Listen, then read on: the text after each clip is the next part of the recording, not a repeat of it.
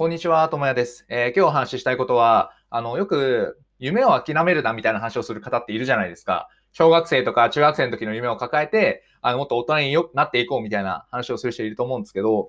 僕はあの考え方がいまいちわからなくて、なんか、スポーツとかで小学生の時に持っていた夢を大人になって叶えましたと。で、それってすごくいいことだよねみたいな美化されてる風潮ってあると思うんですよ。ただ、何がそんなに美しいことなのかがわからないんですよね。例えばネット甲子園とか見てるとわかるんですけど、なんか幼い時からの夢を叶えましたみたいな、甲子園が夢でしたみたいな、いや、もちろんいいんですけど、別に高校生になってから、あ、甲子園行きたいなと思って、甲子園に行って夢を叶えると全然いいわけじゃないですか。別ににもかかわらず、なんか長年の夢を叶えましたみたいなのって、すごい美化されるし、幼い時に抱えていたものを、あの、私たちは叶えましたっていうのをすごい良いというか、これが大事だよねっていう風な、あの、風潮があるのがすごい微妙だなと思うんですよね。で、例えば、もちろん、その、えっ、ー、と、宇宙飛行士になりたいとかっていう夢があって、小学生の時にそういう夢を抱えて叶えたっていうのは全然いいと思うんですよ。でそういうのを否定したいわけではなくて、それは別にご自由にどうぞというか、どういう夢を持つかは自由なんで、別にそれはどうぞって感じなんですけど、ただ、だからといって、その幼い時から持っていた夢を叶えたことがそんなにいいことなのっていう話なんですよ。で、なんでそう思ったかっていうと、例えば今の小中学生って、あの、YouTuber になりたいみたいな夢があるっていうのはニュースでやってたと思うんですよね。結構上位に来てるというか。ってなったとしても、その多分、彼らが社会人になるのって7年から10年後ぐらいなはずなんですよ。って考えたときに、その10年後に YouTuber が流行ってるかって言ったら絶対流行ってないですよね。というのも YouTuber とかっていうのは、あの、今も今2020年ですけど、2018年とか19年くらいから流行ってるわけですよね。っていうふうにもう、最近は新しいものが出すぎて、短いスパンで、あの、流行りが変わっていっちゃうわけじゃないですか。多分10年後はもうよくわからない言葉ができてるはずなんですよ。っていう風になった時に夢を諦めるなぜの人たちは、それでも YouTuber になれと言うのかっていう話なんですよね。その、これはスポーツ選手とかでも一緒で、あの、10年前のスポーツ選手のあり方と今のスポーツ選手のあり方って多分絶対違うと思うんですよ。メディアに出なきゃいけない、SNS をやらなきゃいけないとか、その、かつ、その、本業以外の活動も多分すごく力を入れなきゃいけない。メディアに顔を出さなきゃいけないかもしれないし、っていうことが増えてくる。そうしないとうまくいかないっていうのは多分あるからですよね。でもそういうのを考えていない。そういうふうに時代が変わっていることも考えずに、ただやればいいんだってことをすることっていうのは、それは本当にいいことなのかと。夢を諦めないということは本当にいいのっていう話なんですよ。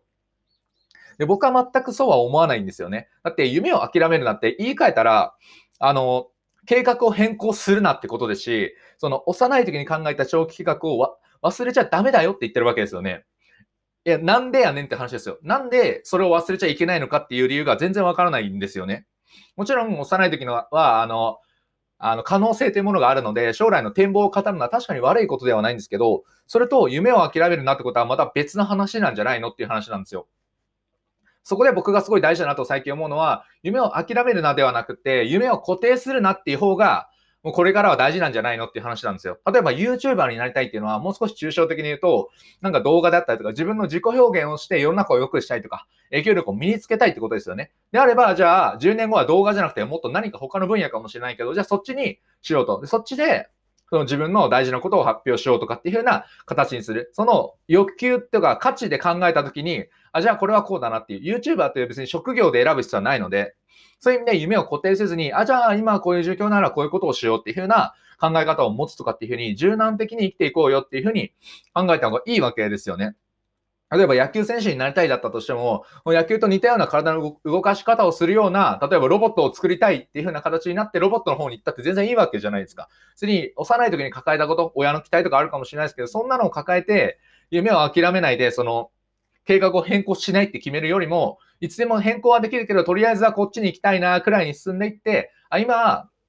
この将来のことを考えるんじゃなくて、今ある選択肢の中で最適なのはどれだろうって考える方が、今の世界では理にかなってると思うんですよね。今は YouTuber をやるのはすごくいいと思いますし、あの、波に乗ってると思いますけど、それが終わったら、じゃあ次はどれにするかっていうふうに考えるというか、そうじゃなくてずっと僕は YouTuber になり続けるんだっていうふうに考えてると、視野も狭いですし、新しいことも見つからないと思うんですよ。かつ、どうすればできるんだろうって行き詰まるはずなんですよね。なんでかって言ったら、それがもう終わっているかもしれないからですよ。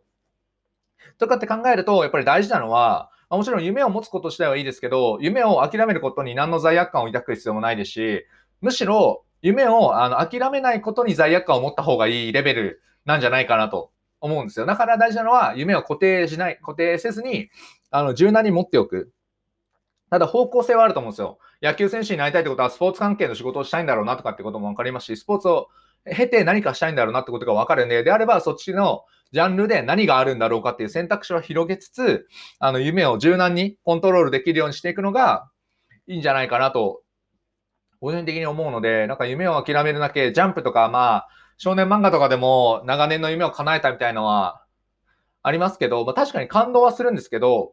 その自分がって考えたときに、まあそれはすごいコスパが悪いというか、あんまりメリットもないし、今の時代、こんだけ変化の早い時代に、そんなことばっかり言っててもねっていう話だと思うので、まあそこは、まあ、赤の他人の話だなと考え、自分は夢を固定せずに、将来の展望というよりかは、今ある選択肢の中でどう最適解を選べるか、そして、夢を固定せずに柔軟に、あの、思考できるかってことが大事なんじゃないかなと思うので、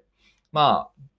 僕みたいなちょっと冷めてる人間にはこういう考え方の方がいいのかなと思うので、ぜひ参考にしてもらえればなと思います。というお話でした。あ夢を諦める、そうですね、夢を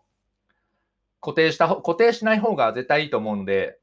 まあ今なんかそういう不安を抱えている方はぜひ参考にしてもらえればなと思います。お話は以上です。ありがとうございました。ではまた。